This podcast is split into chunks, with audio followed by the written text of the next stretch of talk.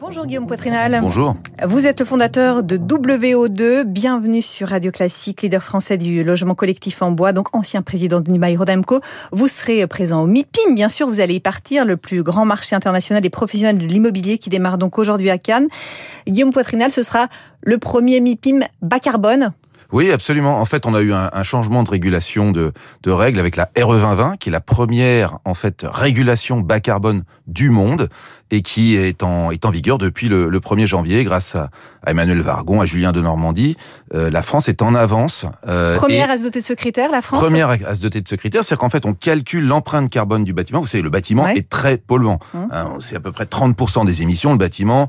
Le ciment et le béton, c'est entre 10 et 15% des émissions selon Jean Jouzel. Euh, on est donc très polluant et on arrive aujourd'hui à baisser en fait la facture carbone euh, du bâtiment avec un certain nombre de techniques, notamment l'usage du bois.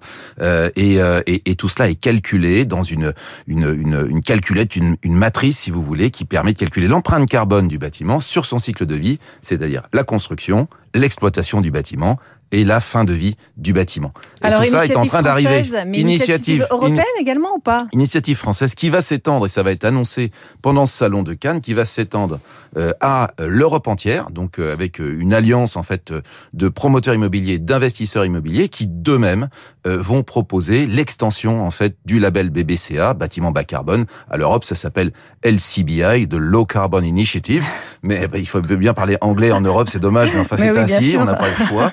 Euh, et, et, et, ça va être annoncé à l'occasion de ce MIPIM de Cannes. Il y a vraiment une, une véritable prise de conscience de la nécessité de, de réduire l'empreinte carbone dans le domaine de la construction. C'est pas des effets d'annonce C'est pas des effets d'annonce et c'est très scientifique, c'est-à-dire c'est très analytique. Hein. Vous savez, la, la, molécule de CO2, on arrive à la compter. je suis capable de vous dire euh, demain, euh, ce verre, ce meuble, cet élément de béton, de fer, d'acier, je suis capable de vous donner son poids carbone. Je suis capable de vous dire, il a été fabriqué avec de la lignite en Allemagne. Là, ça va vous mettre tout à fait en dehors des clous. Ou alors, il a été fabriqué avec de l'énergie nucléaire par exemple, ou avec de l'énergie euh, hydroélectrique.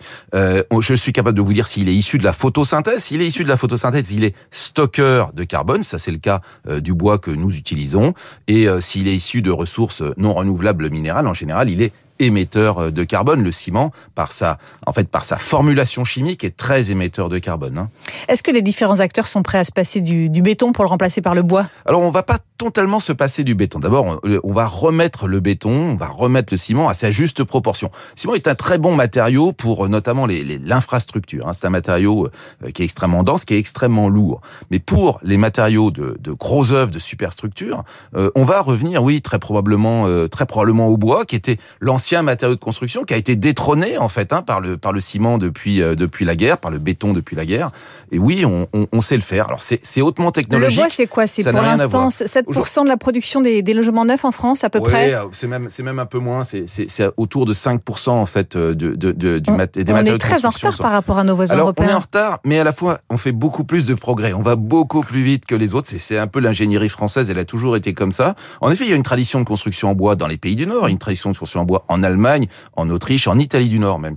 Mais euh, et en France, on faisait tout en béton. Et eh bien là, les, les grandes majors, alors vous avez Woodeum qui est notre notre filiale, mais mais vous avez euh, aussi euh, Nexity, vous avez ICAD, vous avez euh, Gessina, qui sont ces grandes majors sont en train, Bouygues également, sont en train de se mettre à la construction euh, biosourcée euh, en bois avec ce matériau renouvelable, stockeur de carbone. On a changé de dimension avec la crise sanitaire. Aujourd'hui, les, les salariés pour les bureaux, les particuliers pour les logements n'ont plus envie euh, de vivre dans les mêmes lieux. Alors vous savez, chez WO2, là, avec un fonds d'investissement qui s'appelle Icaoud, on a aujourd'hui en chantier 200 000 mètres carrés de bureaux.